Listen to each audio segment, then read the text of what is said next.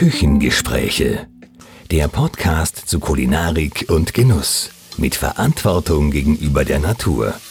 Mit Küchenfreundin Easy und spannenden Gästen zum Thema Essen.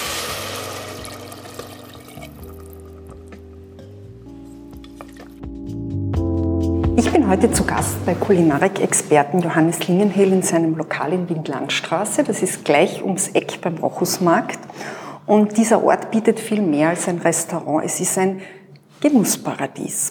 Im kleinen Feinschmecker-Shop finden Foodies die besten Weine, Schinken, Öle und natürlich auch Käse. Und viele Käsesorten haben einen kurzen Weg hinter sich. Die kommen nämlich direkt aus Lingenhels eigener Stadtkäserei, der ersten und einzigen in Wien.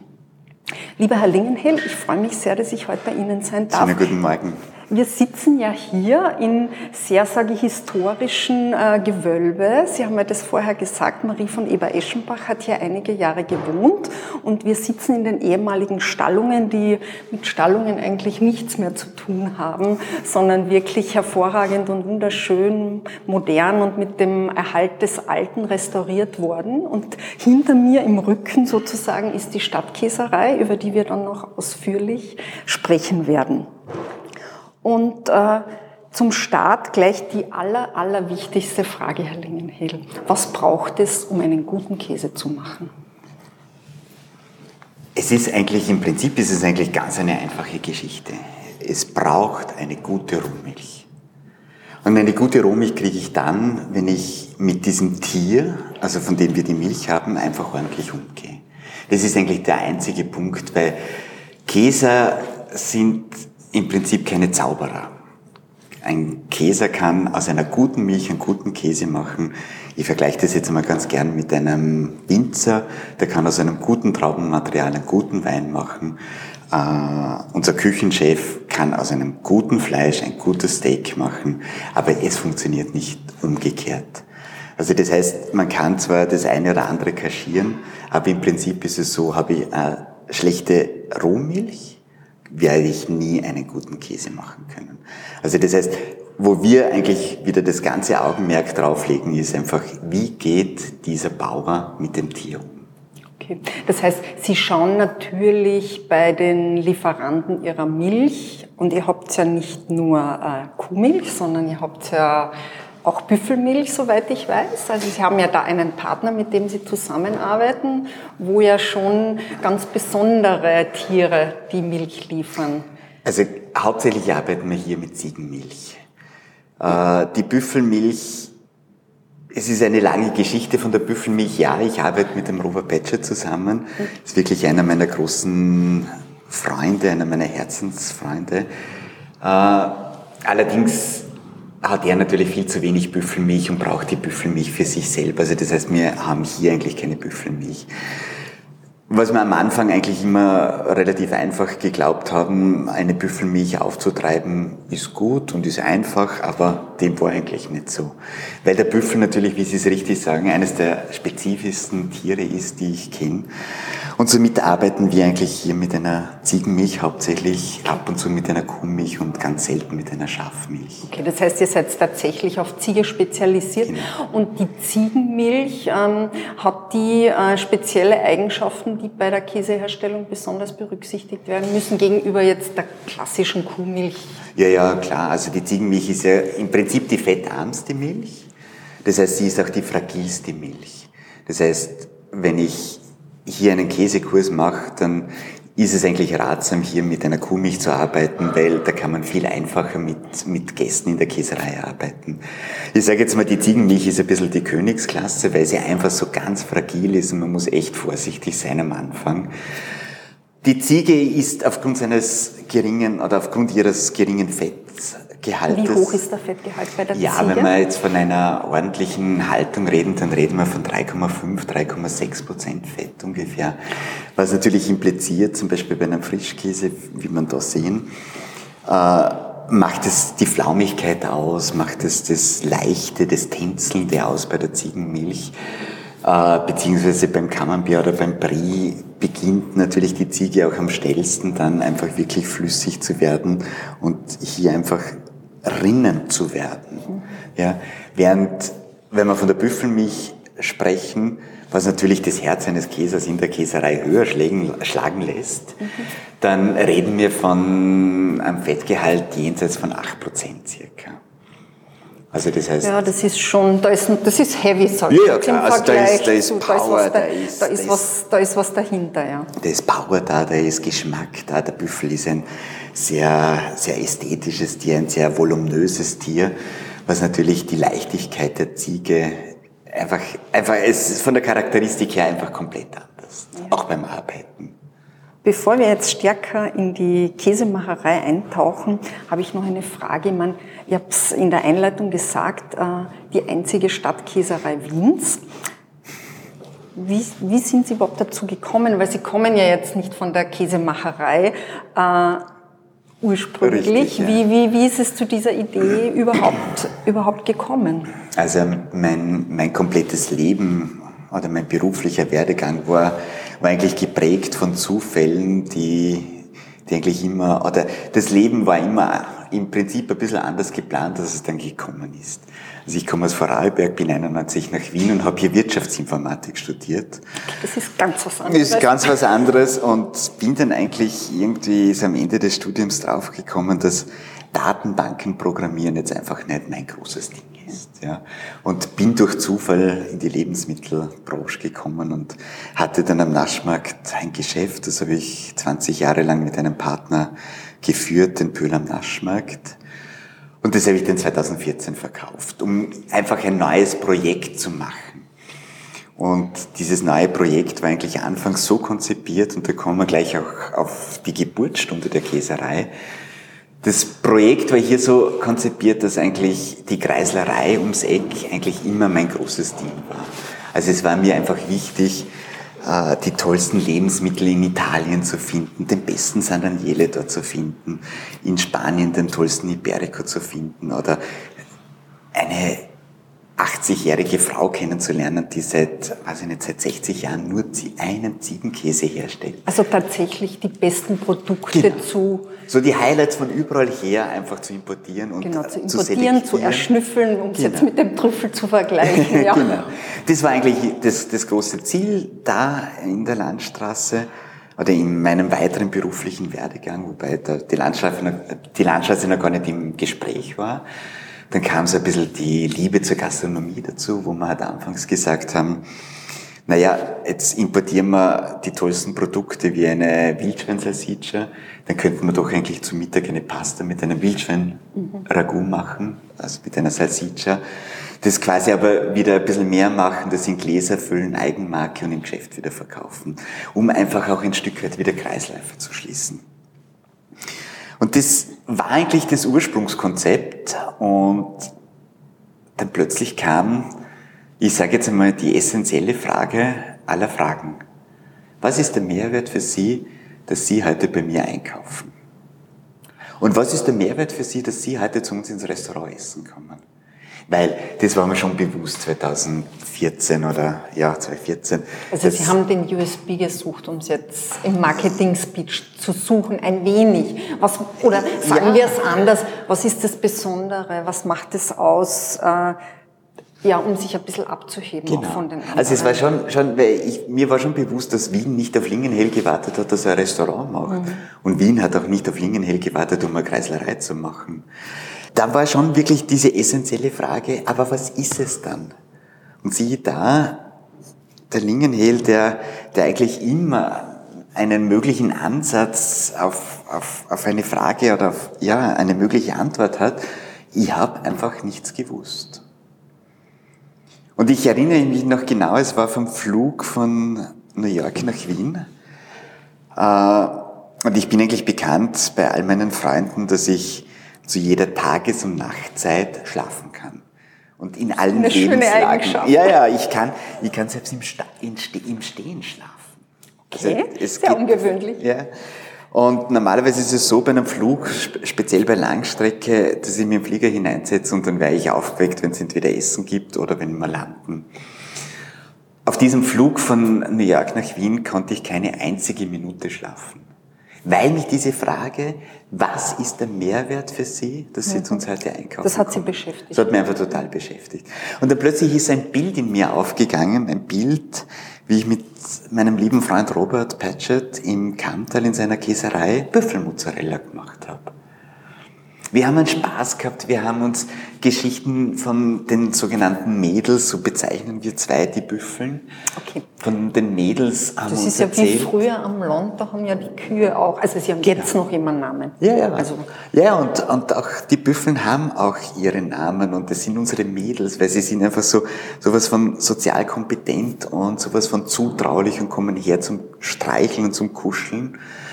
Wenn man auch, man muss immer wieder ein bisschen ausblenden, das Gewicht einer Büffelkuh oder des Stiers, weil das ist schon erheblich. Auf alle Fälle haben wir einfach miteinander über die Büffeln gesprochen. Wir haben Mozzarella gemacht. Ich habe ehrlich gesagt wieder mal geflucht, weil mir die Hände so wehgetan haben, weil wenn man mit Pasta Filata arbeitet, dann arbeitet man doch mit 100 Grad heißem Wasser. Und ich habe wieder mal umeinander geschimpft und war äh, angefressen auf mich, weil mir eine Mozzarella wieder nichts gelungen ist. Aber, und das war der springende Punkt, wir konnten am nächsten Tag die frischeste Mozzarella essen, die du in Wien kriegen kannst.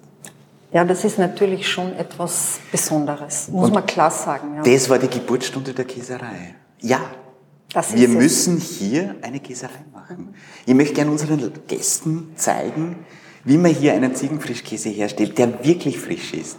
Nämlich das Prinzip ist, heute machen wir ihn, morgen verkaufen wir ihn. Morgen machen wir ihn und verkaufen ihn am Tag danach. Und er muss, sage ich, auch im Sinne der Nachhaltigkeit jetzt nicht zuerst von Süditalien nach Österreich transportiert werden. Ja, das ist natürlich, natürlich ist es ein, Ein ein, ein, ein, großes Aspekt Benefit noch, ja. und ein großes, ein großer Teil, wenn wir auf der einen Seite österreichische Wirtschaft, österreichische Bauern fördern und, und, und äh, von, mit denen zusammenarbeiten. Äh, Wir haben kurze Wege, es ist einfach natürlich und, und für, für uns quasi in der Käserei natürlich auch einfach dorthin zu fahren und zu schauen, wie geht dieser Bauer wirklich mit dem Tier um. Weil das ist schon die große Schwierigkeit der Stadtkäserei, weil da draußen nicht die Tiere sind. Das heißt, ich habe einfach nicht diesen direkten Zugang zu den Tieren. Wo kommt eure Ziegenmilch her? Aus dem Waldviertel. Äh, Das ist ein Bauer, mit dem arbeiten wir jetzt seit wir offen haben. Okay. Das heißt, ihr habt einen Lieferanten oder einen Bauern, mit dem ihr Genau. zusammenarbeitet. Wir haben einen für die Ziegenmilch, einen für die Kuhmilch und einen für die Schafmilch. Äh, Das ist einfach, das ist das Schöne, drei Jahre später ist man natürlich um so viel gescheiter. Weil es war am Anfang und das war irgendwie damals, als die Käserei geboren wurde oder wo die Geburtsstunde der Käserei war, habe ich den Robert angerufen und habe gesagt, du Robert, das ist der Plan hier Käserei zu machen, aber ich kann das nur machen, wenn du mit an Bord bist, weil ohne die schaffe ich das Sie nicht. hatten ja bis dato jetzt in der Käsemacherei auch keinerlei Erfahrungen. Man, Sie haben gewusst, was ein guter Käse ist, schon aus Jein, Ihren früheren also- Tätigkeiten also her, nämlich Mein Verständnis an, natürlich, damit ich was verkaufen kann, war immer, dass ich es äh, nein, dass ich schon auch gemacht wird. habe. Ja. Also ich habe Wein nicht gemacht, prof- nicht professionell. nicht professionell, Ja. aber ich habe Wein gemacht, ich habe Käse gemacht, ich habe Prosciutto gemacht, Mhm. dass ich einfach so einen groben Überblick habe, sonst kann ich es nicht verkaufen. ist klar. Wie, wie geht's? Wie geht's wirklich oder was sind wirklich die, die einzelnen Punkten, Punkte und wo li liegen die Schwierigkeiten? Und da war einfach, der Robert hat einfach mein großer Lehrmeister. Und ich habe einfach gesagt, ich schaffe das nur, wenn du mit an Bord bist. Und da ist in meinem Leben schon was passiert, was, was sehr spannend war. Wir haben beide einfach unabhängig voneinander Ja gesagt zu diesem Projekt. Wir haben nicht gewusst, woher kommt die Milch, was nicht ganz unessentiell in der Käserei Stimmt, ist. ja. Wir haben nicht gewusst, welche behördlichen Auflagen gibt's. Heute kennen wir auch diese. Wir haben nicht gewusst, wie funktioniert eine Käserei in der Stadt. Beziehungsweise wir haben uns auch nicht die Frage gestellt, warum gibt's denn eigentlich keine mehr in der Stadt? Da wird es wahrscheinlich auch einen Grund geben, den ich gerne wissen Ja, ja, würde. natürlich. Und das waren all diese Dinge. Wir haben einfach bedingungslos zu diesem Projekt Ja gesagt und haben gesagt, okay, setzen wir uns hin, setzen wir das um. Und da stehen wir jetzt einfach heute, drei Jahre später, und die Käserei ist sicherlich unser großes Ding, ist unser großes Liebkind oder mein großes Liebkind auch. Und wird auch gut angenommen. Sie machen ja, Ja. auch Käsereikurse. Also Genau. man kann ja bei Ihnen als Privatperson Käse machen lernen, sage ich jetzt. Einmal. Ja, Käse also, machen lernen. Aber in einem Kurs aber einfach dabei sein und schauen, wie das eigentlich Unsere Käsekurse geht. sind natürlich so aufgebaut, dass man halt hergehen und sagen einfach, okay, nicht als Vortrag und du schaust mir zu, sondern komm mit in die Käserei und sei mit der ganzen Hand in der Milch und arbeite mhm. mit mir damit du einfach wirklich diesen Prozess vom Schneiden bis zum Abfüllen einfach durchlebst. Äh, damit man einfach auch ein anderes Verständnis dafür kriegt, was passiert mit 100 Liter Ziegenrohmilch. Was habe ich am Ende des Tages da? Und was bedeutet es wirklich für einen Käse, das nachher weiter zu betreuen, bis er endlich im Verkauf ist, ja. wo er dann einfach so zu rinnen beginnt. Genau. Für die Zuhörer, wir haben da nämlich am Tisch ein schönes Brett stehen mit zwei wunderbaren Käsen, die wir sicher später auch noch verkosten Unbedingt. werden, ja. Und die lachen mich nämlich schon ganz herrlich an. Ist zweimal Ziege, oder? Ist zweimal Ziege. Ja. Das eine ist unser Ziegenfrischkäse, den wir gestern gemacht haben. Sie sehen auch hinten in der Käserei stehen noch die restlichen Rollen. Ähm, ich kann mich umdrehen und sehe hier eine Latte an Frischkäse, ja, dass genau. es nur so eine Freude ist. ja. Und das andere ist ein Ziegenbrie, der jetzt vier Wochen alt ist den wir jetzt gerade im Verkauf haben, der einfach jetzt beginnt, einfach wirklich cremig zu werden, der seine Komponenten der Ziege jetzt einfach schon wirklich schön ans Tageslicht bringt, also wo man die Ziege schmeckt, wo man das Cremige der Ziege schmeckt, wo man die Leichtigkeit spürt. Ja. Äh, zur, zum Reifungsprozess dieses Ziegenbries, vier Wochen haben Sie gesagt, ist es ist unterschiedlich. Ähm, ja. Hängt natürlich nämlich auch von der Temperatur und von... Äh ja, es hängt viel mehr von der Milchart. Zu welcher Jahreszeit? Die Jahreszeit, okay, der Milch spielt auch eine Rolle, weil sie dann weniger oder fetter ist, nehme genau. ich an. Also, also, je nachdem, was das Tier frisst gerade, oder? Das ist natürlich, ich habe ganz am Anfang erwähnt, also das, die Haltung des Tieres ist eigentlich das Um und Auf. Mhm. Äh, es ist Um und Auf, was das Tier frisst weil was oben reingeht, geht in Direkt der Sekunde in die Milch. Milch. Das Klar. ist einfach so. Das heißt, es ist ein Unterschied, ob ich eine Sommermilch habe, wo die Ziegen draußen sind, frisches Gras, Kräuter, Klee fressen, mhm. oder im Winter, wo sie im Stall drinnen sind. Und es ist ein, ein, Unterschied, ob das Tier am Ende der Laktationszeit ist, bevor sie die Kids mhm. äh, kriegen, weil da ist die Milch natürlich viel weniger und dadurch mhm. viel konzentrierter und fetter. Aber das ist einfach so eine, eine Geschichte, auf die wir besonders stolz sind, weil ich werde es nie schaffen, einen Ziegenfrischkäse oder Ziegenbrie herzustellen, der im Jänner, Mai, Juli, September, Dezember gleich schmeckt. Und es ist ja kein Industrieprodukt. Genau. dort ist ja das Ziel, einen... Das zu standardisieren. Genau, ein genau. uniformer, also nicht einmal, ja, aber ein uniformer Geschmack kommt dann halt richtig, halt dabei heraus. Richtig, ja. ja. Aber das ist ja ein Handwerk, also hat's ja, jedes, jeder ist anders. Jeder ist anders. Es, es sind äh, Themen dabei, wie ist die Befindlichkeit des Tiers? Mhm. Wie, wie war das Tier drauf? Das ist einfach ein Um und Auf. Welche Jahreszeit natürlich? Wie bin ich drauf, wenn ich in der Käserei bin? Habe ich die Zeit? Bin ich hektisch? Nehme ich mir die Zeit? Das sind also die Faktoren, äh, was einfach einen guten Käse ausmacht in dem Moment, wo man einfach das Ganze als Handwerk macht. Wenn ich heute standardisiere, also ich, das heißt, ich kriege die Milch und stelle die Milch auf Fettgehalt, Protein, Eiweiß und so weiter ein, dann drücke ich auf den Knopf und gehe raus und zwei, eine Stunde später oder eine halbe Stunde später äh, ist einfach der Käse fertig. Äh, sind Ihre Käse Rohmilch oder? Zum Teil ja, zum Teil nein. Zum Teil werden sie behandelt. Äh, Rohmilch ja, es, es ist ein, ein, ein großes Thema. Wir haben angefangen und haben hier pasteurisiert. Also pasteurisiert, wir haben terminisiert eigentlich, weil wir auf 72 Grad erhitzen. Das ist ja sehr ganz langsam, dann halten wir das zwei Minuten und dann kühlen wir ab. Äh, machen wir zum Teil, zum Teil nein. Wovon äh, hängt das ab, dass Sie es tun oder eben nicht? Es ist einfach ein, ein, ein gewisses Sicherheitsdenken noch ein bisschen bei mir da. Wir haben einfach am Anfang damit angefangen, weil wir Adam Bauer jetzt in dieser Form nicht so gut kannten. Wir kannten nicht derjenige, der die Milch melkt oder die Ziegen ja. melkt. Äh, da, da hat es ganz viel mit Hygiene zu tun. Wie, wird, wie werden die Zitzen gereinigt, desinfiziert? Dann habe ich noch einen Kühltransport dazwischen. Also das heißt, es, ich schicke, also die sammelte Milch, das ist die Abendmilch und die Morgenmilch. Also wir mhm. haben maximal zwei, Stehze äh, zwei Melkzeiten. Dann kommt ein Kühltransport hin, der die Milch holt. Äh, das sind alles Faktoren, die ich nicht so beeinflussen kann. Speziell im Sommer natürlich mit Temperaturunterschiede und so weiter. Und da haben wir einfach gesagt, aus einem Sicherheitsdenken. Ihr temperiert sie oder pasteurisiert sie. Ja. ja. Ah. Wir, wenn wir mit einer Kuhmilch arbeiten, den Bauer kenne ich wirklich sehr, sehr gut. Da weiß ich, wie diese Milch ist. Da arbeiten wir mit einer Rohmilch. Bei der Ziege beginnen wir jetzt, oder haben wir immer wieder mal begonnen, äh, Rohmilch zu machen. Speziell beim Camembert. Also das ist, wenn, wenn der Robert und ich oder wenn nur einer von uns in der Käserei ist, also nicht bei einem Käsekurs, das ist ganz klar. Äh, ja, es ist ein Sicherheitsdenken, nachdem eigentlich all unsere Ergebnisse bei den Untersuchungen immer 0-0 sind, trauen wir uns jetzt einfach, also wissen wir, wir arbeiten hier ordentlich, die Milch ist ordentlich. Sie haben jetzt in den letzten vier Jahren auch genug Erfahrung gesammelt. Genau. Aber was sozusagen diese Hygienebedingungen betrifft, würde es mich schon interessieren, weil Sie haben das ja eingangs erwähnt, äh, die behördlichen Auflagen, eine Stadtkäserei überhaupt einmal ins Leben zu rufen.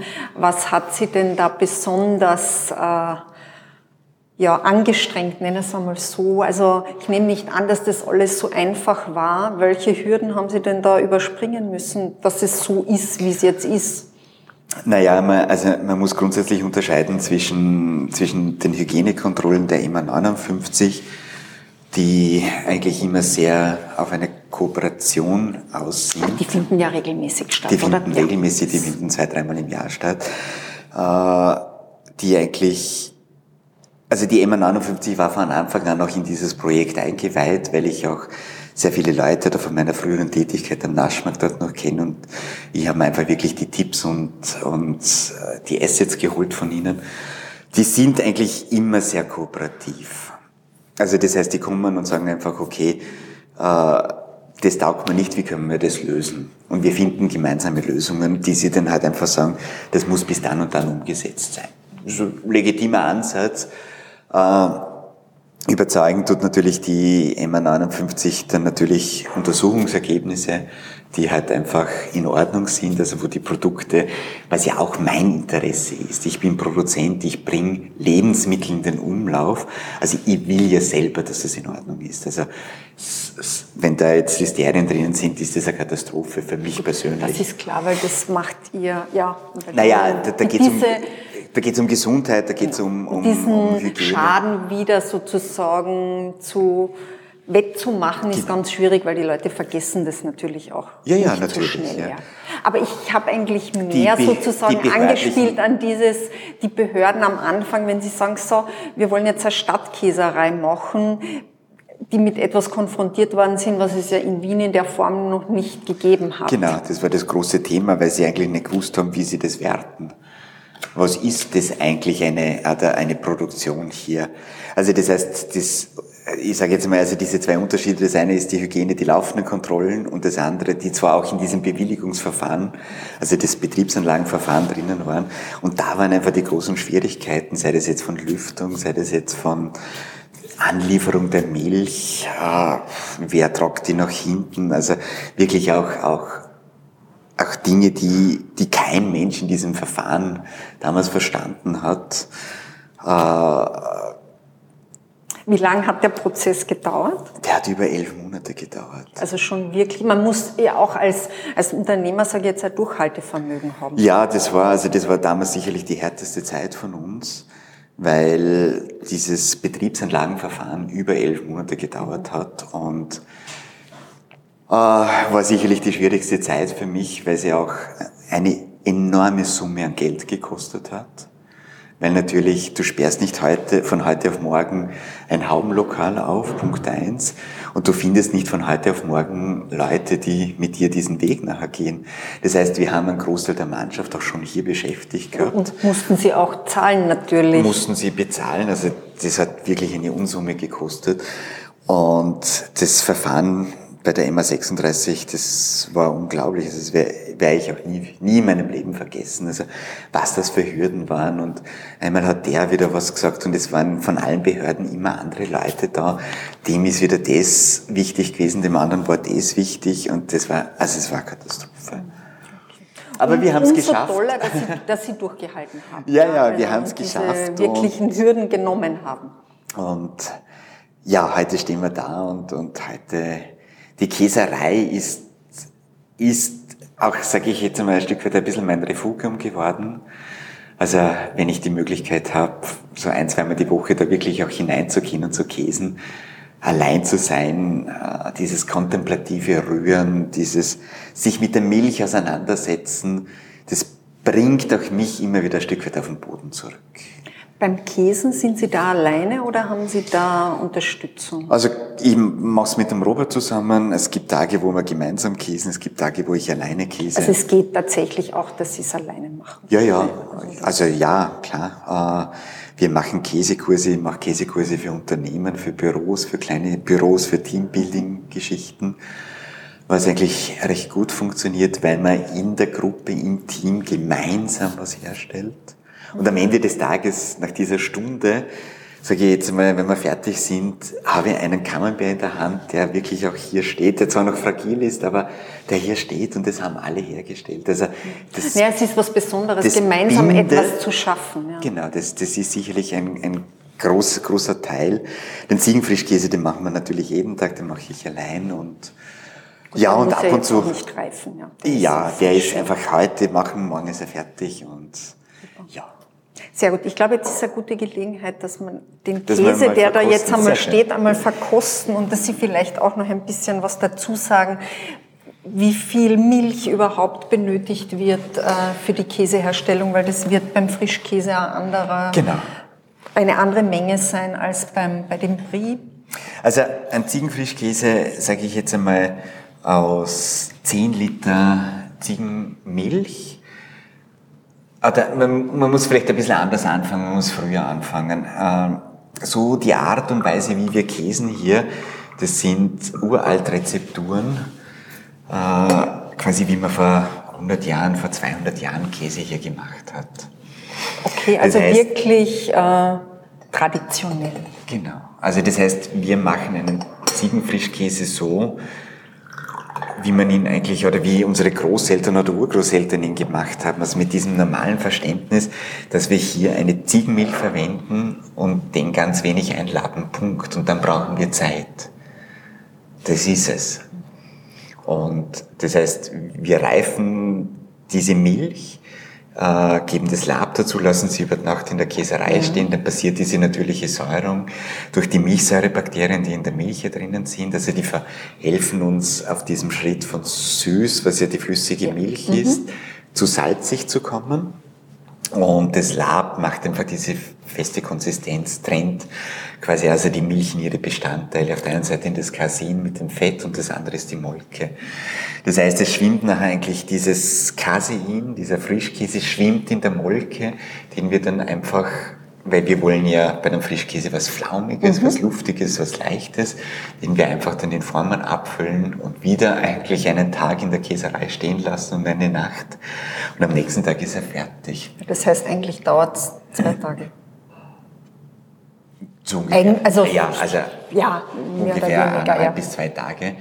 Und das ist eigentlich dieses Prinzip, so hat man eigentlich früher gemacht. Und wie lange würde der jetzt, wie lange hält der? Ja, ich meine. Man, da ist ja jetzt nichts an Konservierungsstoffen dabei, also. Das heißt, ich habe ihn gestern gemacht, heute ist er sensationell, morgen ist er wahnsinnig gut. Am dritten Tag ist er noch sehr gut. Und dann, und dann verliert das sozusagen und irgendwann einmal geht es also dann nicht mehr. Wir datieren das mit äh, fünf Tagen. Äh, Einfach weil halt einfach überhaupt nichts drinnen ist. Und das ist ja eigentlich das, das war ja eigentlich auch einer der Gründe dann auch noch für die Käserei, weil wenn du heute im Supermarkt stehst und einen Ziegenfrischkäse kaufst, dann steht da drauf, meistens als Kleingedrucktes, mindestens halber 45 Tage. Und da muss ich mich schon fragen, bitte verzeihen Sie mir diesen Ausdruck, aber was zum Teufel hat dieser Produzent an dem Wort Frischkäse nicht verstanden? Also ein Frischkäse, mir ist schon klar, dass er per Definition so heißen darf. Nur ein Frischkäse, der 45 Tage hält, Ist hat nichts Ja. mit Frischkäse zu tun. Also jetzt kannst du überlegen, was da drinnen ist. Aber probieren wir Jetzt da schauen wir mal, was, was da drinnen ist. Ja, bitte schön. Dankeschön. Das heißt, das Erste, was ich eigentlich immer bei, bei einem Stück Käse mache, ist, ich rieche mal dran.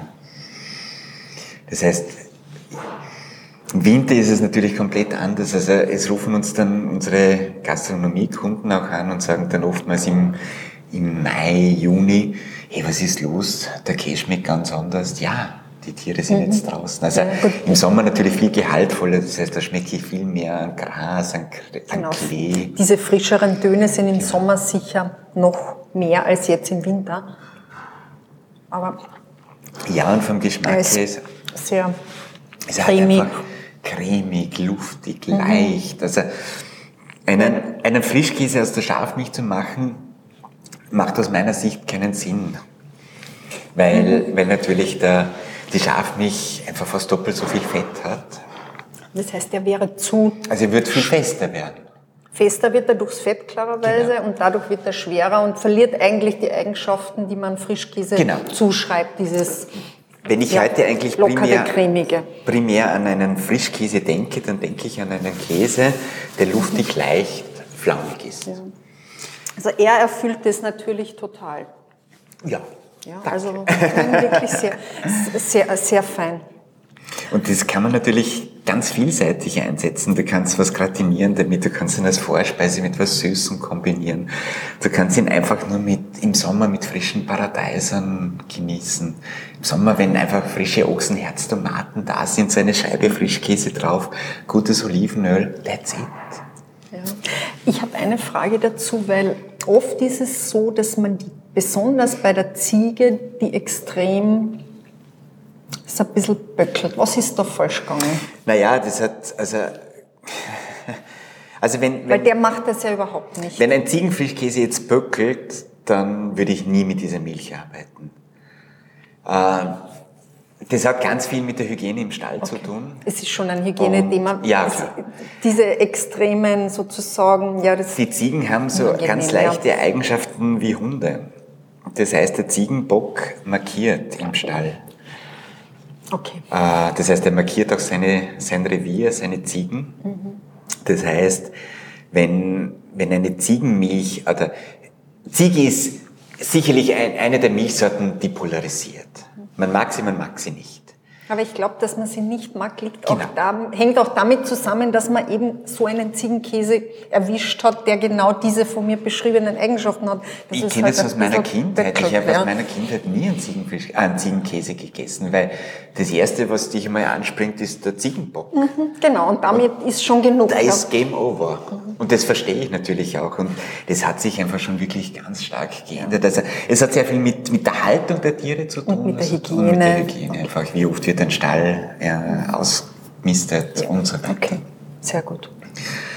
Ja. Probieren wir den zweiten auch Und noch. beim Camembert ist es halt einfach wirklich, also da arbeiten wir mit, mit der Reifekultur.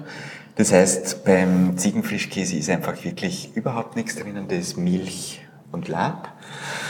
Und Milchsäurebakterien geben mir einfach noch ein Stück weit dazu und das hat einfach diesen simplen Grund, weil Milchsäurebakterien auch noch ein bisschen ein Sicherheitspolster darstellen, weil die Milchsäurebakterien sind in der Käserei, sage ich jetzt mal so ein bisschen meine Gesundheitspolizei.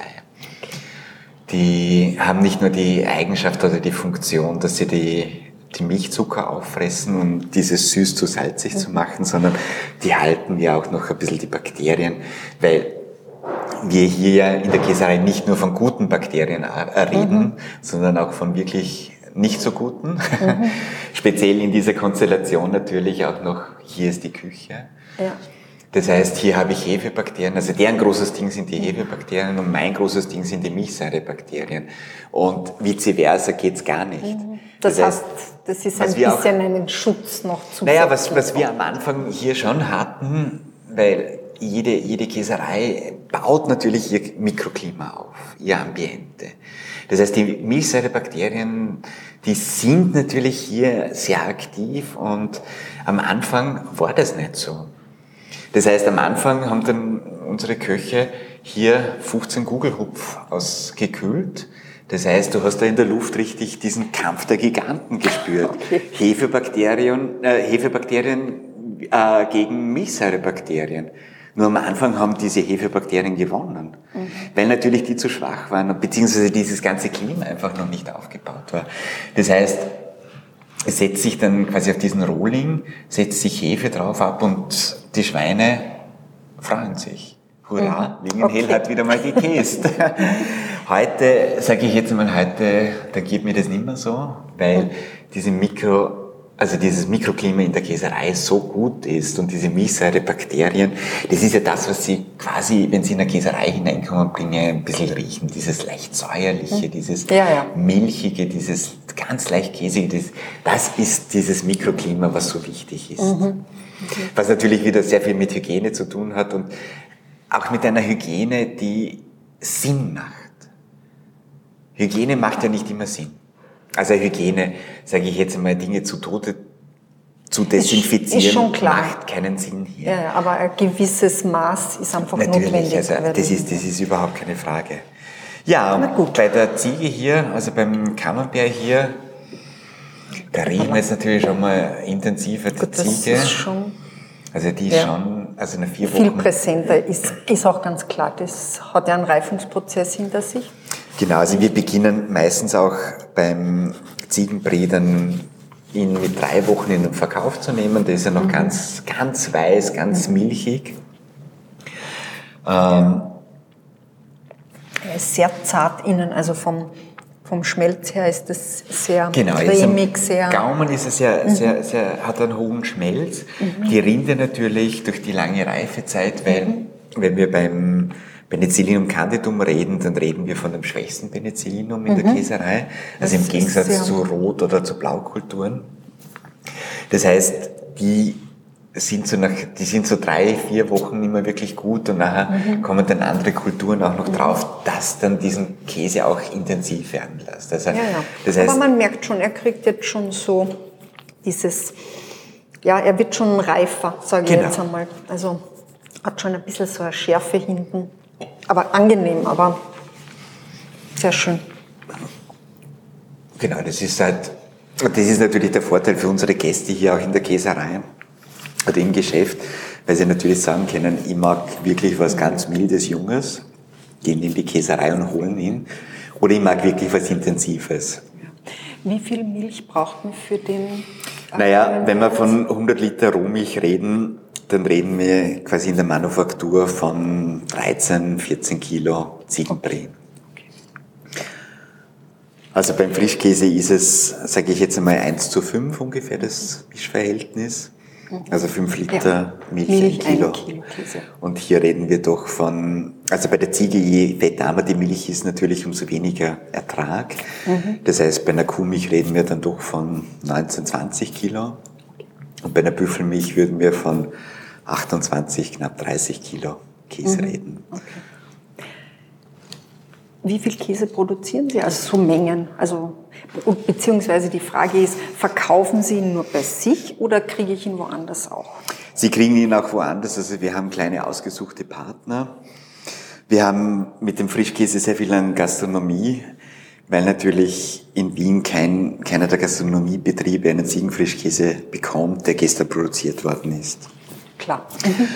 Äh, wir haben ihn auf einigen, in einigen Restaurants auf der Käseplatte.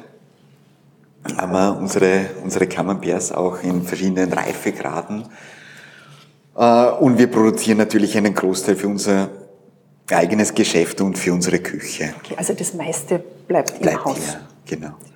Und das meiste ist halt einfach immer, immer zu wenig. Um Ihre Frage zu beantworten, wie viel Käse ich dann produziere, ich kann es Ihnen nicht sagen. Einfach aus einem simplen Grund, weil mein Ansatz hier ein ganz anderer ist. Also mein Ansatz hier ist nicht die Frage, wie viel Quantität kriege ich aus 100 Liter Milch. Also ich schaue mir so alle paar Monate mal an und rechne mir es dann für die letzten Chargen aus. Es wird dokumentiert, aber es interessiert mich per se nicht. Ihnen geht es um die Qualität. Mir geht es um die Qualität. Also mein, mein Ansatz ist hier, was kann ich aus dieser tollen Milch an Qualität rausholen. der Ansatz einer Industrie und, und das ist jetzt bitte nicht mit Zeigefinger zu verstehen, sondern das ist ein legitimer Ansatz, ist ganz ein anderer Ansatz. Klar. Aber das ist, Sie haben den Ansatz sozusagen der Handwerker. Sie wollen ein genau. Qualitätsprodukt machen. Ob ich da jetzt mit dem Roman Thum rede oder mit dem Reinhard Wetter, die haben alle den gleichen Ansatz. Ja. Genau. Es geht nicht um die Menge, die ich raushole, sondern ich will das Beste rausholen. Ja. Und Absolut, ja. das ist ja auch das Schöne daran und das schmeckt mir dann ja auch. Mhm. Also das ist fein.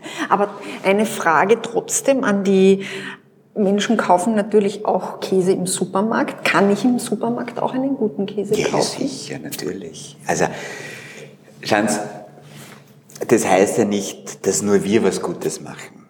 Ähm, es gibt, ich sage das auch immer so, es gibt ganz viele Mütter, die auch noch wahnsinnig schöne Töchter haben. Nein, im Supermarkt kriegen sie natürlich auch tollen Käse und die. Aber auf was muss ich achten jetzt? Also wenn ich als normaler durchschnittlicher Konsument, was würden Sie da empfehlen? Naja,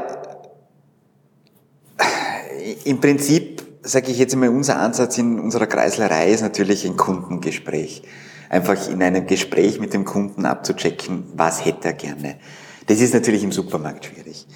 Äh, das heißt, im Supermarkt kann ich eigentlich wahrscheinlich wirklich nur hergehen und sagen, ich probiere diesen Camembert, schmeckt er mir? Ja, nein, Punkt.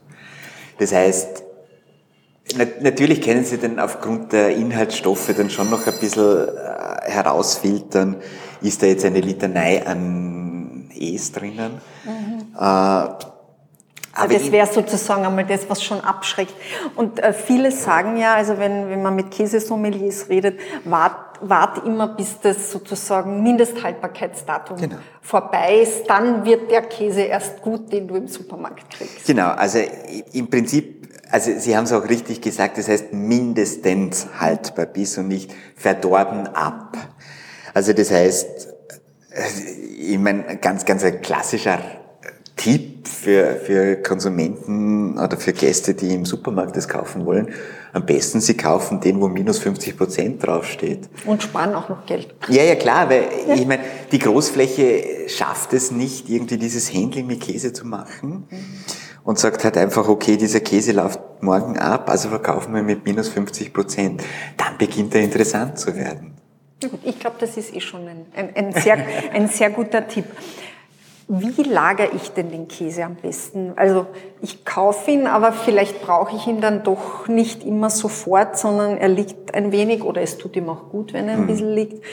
Was, was empfehlen also, Sie da? Grundsätzlich empfehlen wir unseren Gästen auch immer, diese Menge zu kaufen, was sie in der nächsten Zeit, sprich drei, vier, fünf Tage, ja. auch konsumieren können. Also ich bin kein großer Fan, dass jemand, also natürlich freut es mich, wenn jemand so ein Zwickel kauft, mhm. Äh, wenn er es braucht, aber es hat keinen Sinn, ihn nachher zu lagern. Er wird einfach nicht besser. Gute Geschichte ist natürlich, wir verpacken Käse in ein Papier und am besten also nie mit einer Folie, also oder nie in eine Tupperware hineingeben. Weil schwitzt er, gell? Genau, es ist ein lebendes Produkt. Das heißt, er reift. Mhm. Käse reift. Das heißt, Käse schmeckt heute so, übermorgen so und dann schmeckt er so. Also das ist auch ein Reifeprozess, weil diese Milchsäure... Auch im Kühlschrank. Auch im Kühlschrank, ja, ja, ja klar. Aber ist es besser, ich lasse ihn in der 0-Grad-Zone oder in der normalen, äh, ich glaube, die normale Kühlschranktemperatur ist bei 6 Grad, 4 bis 6 Grad, ja. ja. Ich meine, das größte Problem bei Haushaltskühlschränken ist natürlich diese Temperaturschwankungen, mhm. was sie haben. Also die gehen ja zum Teil bis zu 20 Grad hinauf. Mhm. Äh, das tut dem Käse nicht gut. Je kälter es ist natürlich, umso langsamer ist dieser Reifeprozess. Äh, wichtig ist ihnen halt einfach, wenn sie ihn heute dann essen, dass sie ihn einfach wirklich früh genug rauslegen, dass er nicht vier Grad hat, weil dann schmeckt er nach, natürlich nicht, nach nichts. Äh, also wir raten eigentlich auch immer Gäste, also wir fragen unsere Gäste, wann essen sie den Käse und sagen dann, ah, für heute nicht, dann lassen sie ihn jetzt bitte gleich heraus. Also das ist einfach dass er auch die, ja, die optimale also, Temperatur, den Schmelz hat, dass er halt schön Also Folie ist nie gut für Käse, weil da, ist er, da kriegt er keine Luft zum Atmen. Das heißt, es entwickeln sich andere Kulturen. Sie haben es vorher erwähnt, er beginnt zu schwitzen.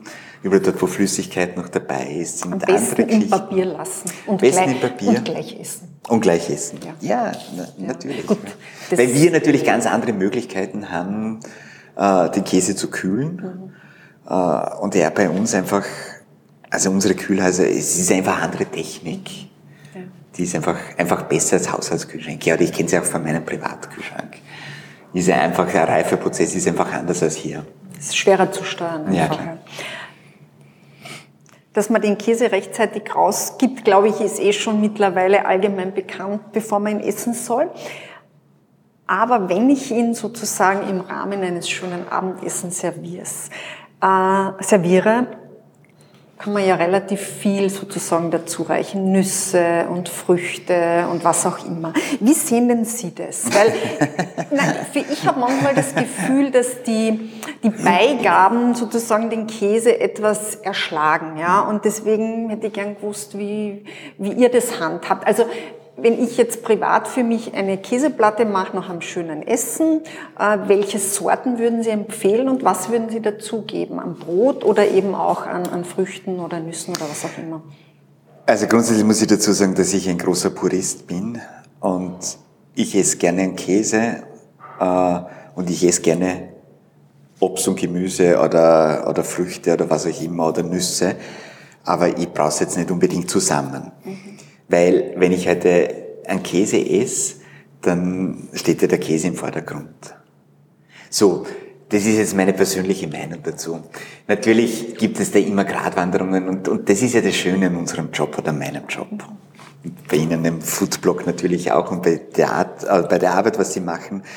Äh, wir reden hier von Genuss und wir reden nicht von richtig oder falsch, sondern wir reden immer von richtig. Dem einen schmeckt die Ziege, dem anderen ist es zu intensiv und das ist legitim und beide haben recht.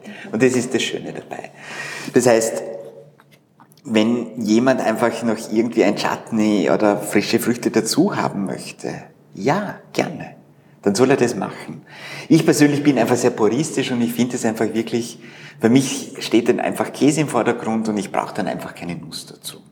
Also auf unseren Käse, auf unserer Käse, wir haben eine eigene Käsekarte im Restaurant, da geben wir einfach ein hausgemachtes Chutney dazu.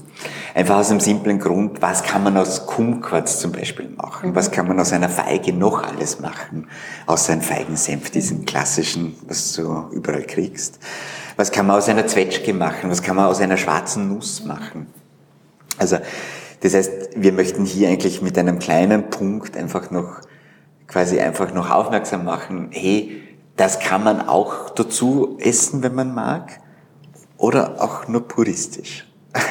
Gut, also wie es gefällt und wie genau. es schmeckt sozusagen. Richtig. Und beim Wein?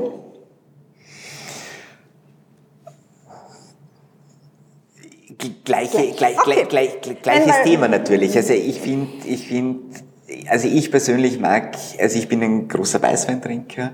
Das heißt, ich mag natürlich da einfach auch wirklich schön gereifte Weißweine dazu. Weißwein, ja. Also ich, also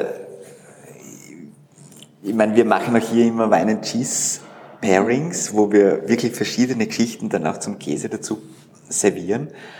Äh, dieser Klassiker oder dieser Mythos, Käse ist gleich Rotwein, Fisch ist gleich Weißwein, mhm den mag ich einfach mal ein bisschen aufbrechen. Äh, einen leichten, leicht gekühlten Weißwein zu einem Fisch dazu, zu einem, zu einem, äh, zu einer Seeforelle, einen leicht gekühlten, leicht fruchtigen Zweigelt, sensationell. Gut. Zu, also, einem, zu einem wirklich gereiften Ziegenbrie hier jetzt einfach einen äh, Burgunder Cuvée, der cremig, der voll ist am Gaumen, wunderbar. Sehr schön.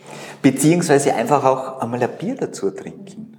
Und antialkoholisches? Das kommt ja oft ein bisschen zu kurz. Was würden Sie denn zu einem da, Käse trinken, wenn Sie keinen Alkohol da, sind, da haben Sie vollkommen recht. Also wir machen bei dem nächsten Cheese Pairing machen wir nicht nur Wein, Bier und ein Gin als, als Kombinationsmöglichkeiten, sondern auch ein Nektar, ein Fruchtsaft.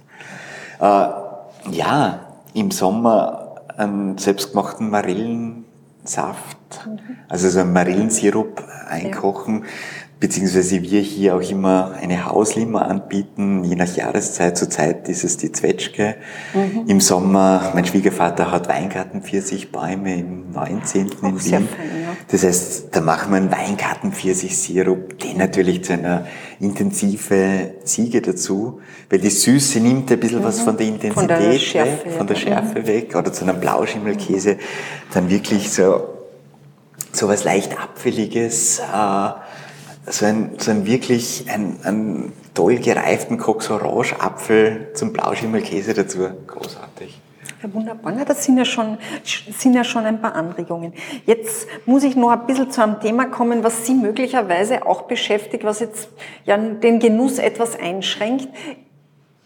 Lebensmittel, Intoleranzen, Allergien, ist das etwas, sage ich, gerade beim Käse sagen ja viele, na, das ist Milch, das kann ich nicht konsumieren. Sind Sie damit auch stark konfrontiert, jetzt auch im Restaurant, oder kommen Leute, die Probleme haben, gar nicht zu Ihnen? Na, na, natürlich. Äh, also Lebensmittelunverträglichkeiten, Intoleranzen, wirkliche Allergien. Also das gibt ja wirklich ganz schlimme, schlimme ja. Versionen davon. Das ist, sage ich jetzt einmal, eine Erscheinung des 21. Jahrhunderts. Äh, ich habe das Glück, dass ich alles essen kann und auf nichts allergisch bin, weil mich meine Mutter auch im Sandkasten spielen hat lassen. Mhm. Ich kann mich erinnern, dass ich Sand gefuttert habe und ich habe es immer Sie überlebt. Auch, ich auch. Genau. Und habe auch nichts davon, wobei das jetzt eine globale Aussage ist, die jetzt sicherlich in dieser Form nicht stimmt. Also es gibt Intoleranzen und es gibt Intoleranzen, die auch wie Laktoseintoleranz, die auch im Laufe des Alters entstehen kann. Mhm. Ich habe einfach zwei, zwei Ansätze dazu. Der eine Ansatz ist dazu, also eine Laktoseintoleranz kann ich insofern umgehen, indem ich einfach einen Käse isst, der circa fünf, sechs Monate ab fünf bis sechs Monate alt ist. Einfach aus dem simplen Grund, weil die Milchsäurebakterien einfach die komplette Laktose aufgefroren Käse kann es eigentlich kein Eine laktoseintolerante Person kann einen Käse essen ab fünf, sechs Monaten, weil einfach die Milchsäurebakterien mhm. einfach alles aufgefuttert haben. Die mhm. fressen ja ihr immer weiter. Mhm. Aber irgendwann gibt es halt keine Laktose mehr, wo sie nicht mehr, nicht mehr weiter futtern können. Das ist so die eine Geschichte. Also es gibt immer Alternativen dazu. Die andere Geschichte ist, dass ich hier die Erfahrung gemacht habe, dass Gäste zu mir herkommen sind und gesagt haben, ich habe ganz eine schwere Laktoseintoleranz, äh, aber ich will einfach mal ihren Käse probieren. Und komischerweise bei unserem Käse das Vertrauen haben. Mhm. Also ich bin jetzt alles andere als ein Esoteriker. Nur ich glaube schon, dass die Qualität der Milch, die Haltung der Tiere, die Befindlichkeit äh, des Tiers, die Befindlichkeit des Käsers eine Auswirkung auf das Ganze hat, wie du es verträgst. Sagt man ja auch beim Brot sozusagen, wenn das Brot ja entsprechend gegangen ist, wenn, genau. wenn, wenn der so Gärprozess lang genug ja. war und das nicht der Industriebrot ist, wo sozusagen das dann im, vom Magen übernommen wird, dann verträgt man es auch besser. Ja. Ich sage jetzt einfach einmal komischerweise, also meine Großmutter ist über 90 geworden, äh, die haben alles gegessen. Man, jetzt sage ich natürlich dazu, früher kanntest du halt nicht den Ausdruck wahrscheinlich Laktoseintoleranz und eine Allergie auf Nüsse oder auf Schalentiere oder auf Sellerie oder auf was auch immer, sondern es ging dir halt einfach nicht gut. So, was, haben, was hat diese Generation gemacht? Diese Generation hat es halt nicht gegessen. Ja. Also, weil sie halt einfach auf ihren Körper gehört haben und gesagt haben, okay, mir geht es, mir geht es nicht gut oder ich habe die Erfahrung ich gemacht. Ich fühle mich dann nicht wohl, dann nicht wohl, esse ich, ich das halt nicht. Esse ich das nicht. Mhm. So, und ja, natürlich, also ich glaube schon, wenn du heute ein, ein, ein Lebensmittel, und wir kennen ja mal dieses Wort umdrehen, das Mittel zum Leben, wenn wir dem wieder eine andere Bedeutung zukommen lassen, wenn es da wirklich wieder diese ganzen, ich nenne es jetzt einmal brutalerweise, diese verrückten Produzenten, die es jetzt gerade mhm. gibt, die, die Gott sei Dank einfach wieder aus dem aus dem Boden raussprießen, die wieder hergehen und sagen, hey, lass uns doch wieder mal ein Brot backen, was ordentlich ist. Mhm. Was doppelt gebacken ist, was zwei Tage reift, was aus einem Sauerteig genau. besteht. Oder so wie wir, lass uns einen Ziegenfrischkäse machen, der aus Ziegenmilch besteht und nicht aus Es. Überlegen wir uns, was wir unserem Körper zumuten. Und das ist, glaube ich, einfach ein Ansatz dazu. Wir haben zum Beispiel einen Gast gehabt, der hat eine ganz, ganz extrem starke äh, Schuppenflechte gehabt. Mhm. Und ein Homöopath hat ihm gesagt, trink frische Molke. Und so ist er auf mich gekommen und hat jedes Mal, wenn ich gekäst habe, hat er von mir eine frische Molke gekauft und glaube ich ein halbes Jahr später hat er das Ganze um circa 50 Prozent reduziert. Das ist aber schon sehr beachtlich. Also und ich glaube, wir haben so ein Stück weit, ich meine, das ist auch kein Zeigefinger, ich glaube, bitte nicht falsch verstehen, aber es sind einfach so die Dinge, die mir so am Herzen liegen oder was wir auch so in unserer Kreislerei oder bei Käsekursen oder hier einfach kommunizieren. Gehen wir doch oder schauen wir uns doch an, was wir essen und wie wir essen. Sind wir doch ein bisschen aufmerksam, dass wir zum Beispiel nicht im Dezember Erdbeeren essen Ah, schmecken sie nach nichts. Sie kosten ein Vermögen. Äh, sie kommen von irgendwo her. Gehen wir doch wieder mal ein bisschen nach Saisonen. Äh, schauen. Ja, ich also, bin ganz bei Ihnen, Herr Lingenheld, nur ich muss sagen, ich war gestern mit einer Freundin, das ist mir nämlich extrem aufgefallen, in einem veganen Lokal. Ja? Und dort, äh, klar, gibt's nur vegan, ist kein Problem. Aber es hat im Obstsalat Erdbeeren gegeben, es hat äh, was ist, es allerlei Früchte, sage ich, und Gemüse, die es jetzt eigentlich nicht gibt. Also da, da habe ich persönlich dann das Problem damit, weil ich mir denke, okay, Vegan heißt natürlich nicht automatisch gesund, vegan heißt nicht automatisch nachhaltig, wird aber oft sozusagen als große Mode gleichgesetzt. Und dabei wäre aber aus meiner Sicht dieses Bewusste, das, was Sie so schön gesagt haben, einfach auch zu schauen, ja, was wächst denn jetzt eigentlich, ja? Und es ist halt im Jänner gibt's halt einmal ein Kraut und es gibt halt keine Erdbeeren und es gibt halt keine Tomaten. Man, die Menschen haben, glaube ich, nur diesen, ja, Bezug verloren, weil im Supermarkt gibt's ja tatsächlich immer alles. Die Frage ist, können da Gastronomen eigentlich eine oder sollen sie eine Vorbildfunktion erfüllen? Weil das war nicht nur gestern dieses eine vegane Lokal. Ich beobachte, es gibt jetzt überall Bären, in, wenn ich in, in diverseste Kaffeehäuser gehe. Jetzt nicht unbedingt in der Spitzengastronomie, aber so in guten, Durchschnitt. durchschnittlichen ja. Lokalen merkt man die Jahreszeit nicht. Und das ist ja. eigentlich schade. Na, furchtbar. Also, ja, also Ihre Frage mit einem hundertprozentigen Ja, Gastronomen sollten, oder ja, sollten aus meiner Sicht heraus nach Jahreszeiten kochen. So, es ist immer eine Gratwanderung. Muss ich jetzt auch fairerweise dazu sagen, weil man natürlich, äh, sage ich jetzt einmal, der Winter Obst, Gemüse technisch ist eine Katastrophe. Ich meine, irgendwann nach, nach der Wintersaison kann ich keine Sellerie, keine rote Rübe und keine Pastinake mehr sehen, weil sie einfach, wir haben hier auch Mittagsmenüs und wir haben jeden Tag eine andere Suppe. Es ist sehr dominant. Also es ist, es ist irgendwann, du kannst nicht diese Vielfalt mhm. deinen Gästen bieten. Aber ja, ich sage jetzt einfach, ja, wir, wir wir versuchen da einen Weg zu gehen und sagen einfach, es muss jetzt einfach keine Erdbeeren in einem Fruchtsalat dabei sein. Und mir wird nie einfallen, hier jetzt irgendjemanden einen Fruchtsalat anzubieten.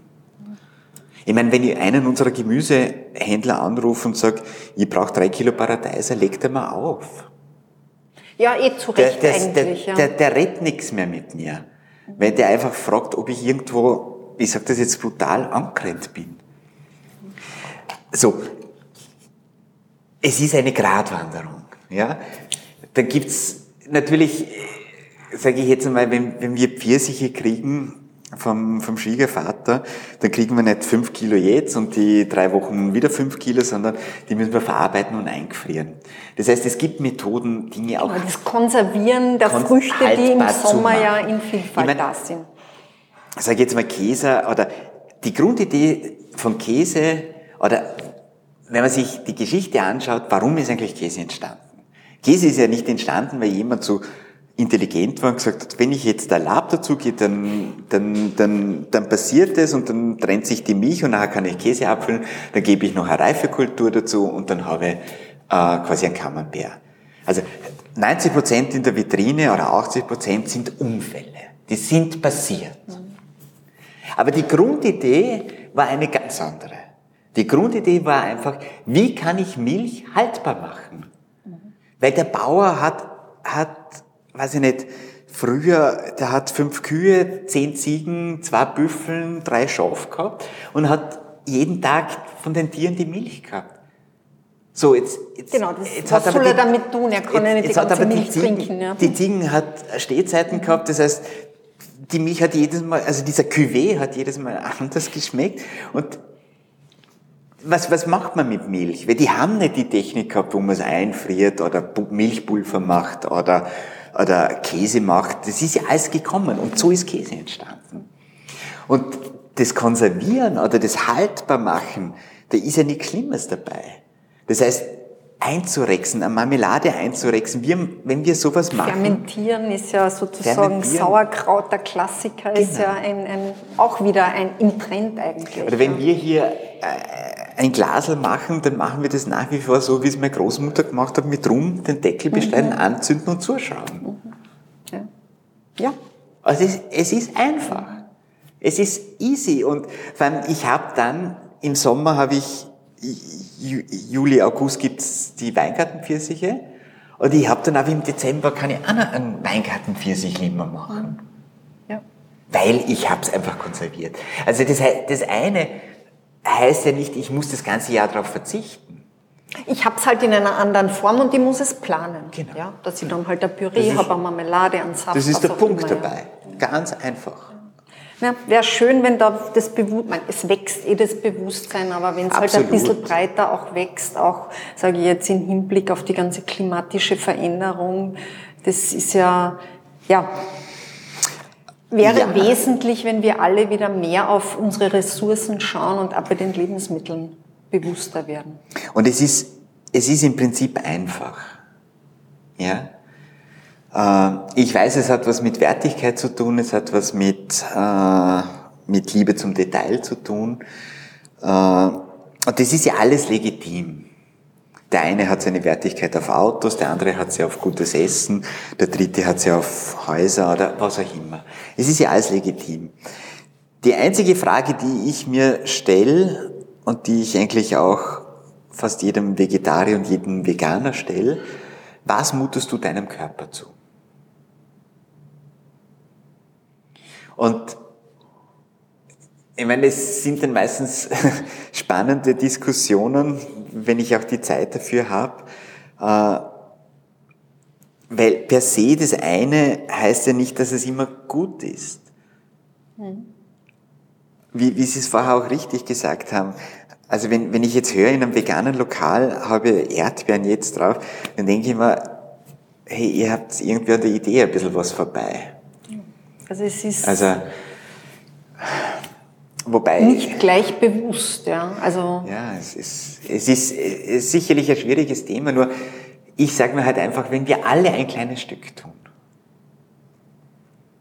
dann ist es aber so eine große Masse. Äh, und oftmals sagen mir einfach viele, viele dann, naja, wenn ich jetzt da irgendwie auf Erdbeeren verzichte, dann bringt es nichts. Na, das stimmt nicht.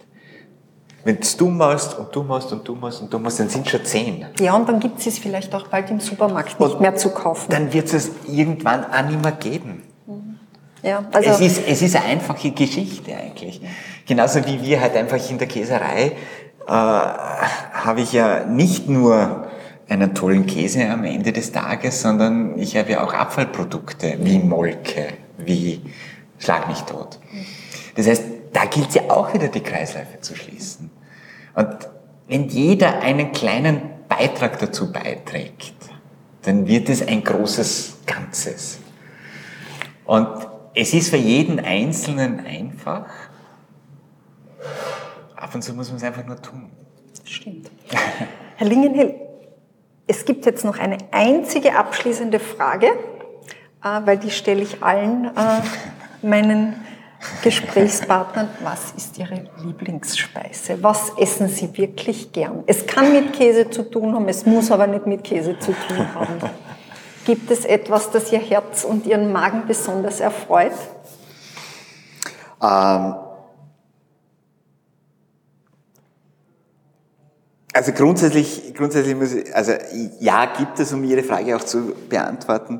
Ähm, äh, eins meiner absolut Lieblingsgerichten sind Krautfleckerl und Schinkenfleckerl. Also was Wiener Küche, sage ich jetzt. Ja, was, was, was easy going, was, was, was Simples. Sehr gut, habe ich gestern gerade gemacht, Schinkenfleckerl. Nein, es ist herrlich. Ja, es ist ein super Gericht. Es ist herrlich. Einfach einen ordentlichen Schinken und die Fleckern, es ist großartig. Okay. Äh, wobei es bei mir einfach auch ganz stark Jahreszeiten stimmungsmäßig abhängt natürlich, aber das, das ist wahrscheinlich äh, bei jedem so oder bei ganz vielen Leuten so. Aber so oftmals in der Einfachheit liegt oftmals wirklich die, wirklich das, das Geheimnis. Ja. Ich glaube, das ist ein schönes, schönes Abschlusswort und auch, ja, und diese Gedanken auch zum bewussten Leben, zum bewussten Genießen. Das war sehr interessant, was ich heute über Käse bei Ihnen erfahren habe. Dankeschön. Und sehr, sehr gerne. Ja, ich werde jetzt dann noch das Stück Käse fertig essen, weil das kann man nicht liegen lassen. Dankeschön. Danke, Das war das Küchengespräch für heute und nicht vergessen, genieße das Leben und lebe den Genuss. Deine Küchenfreundin Easy.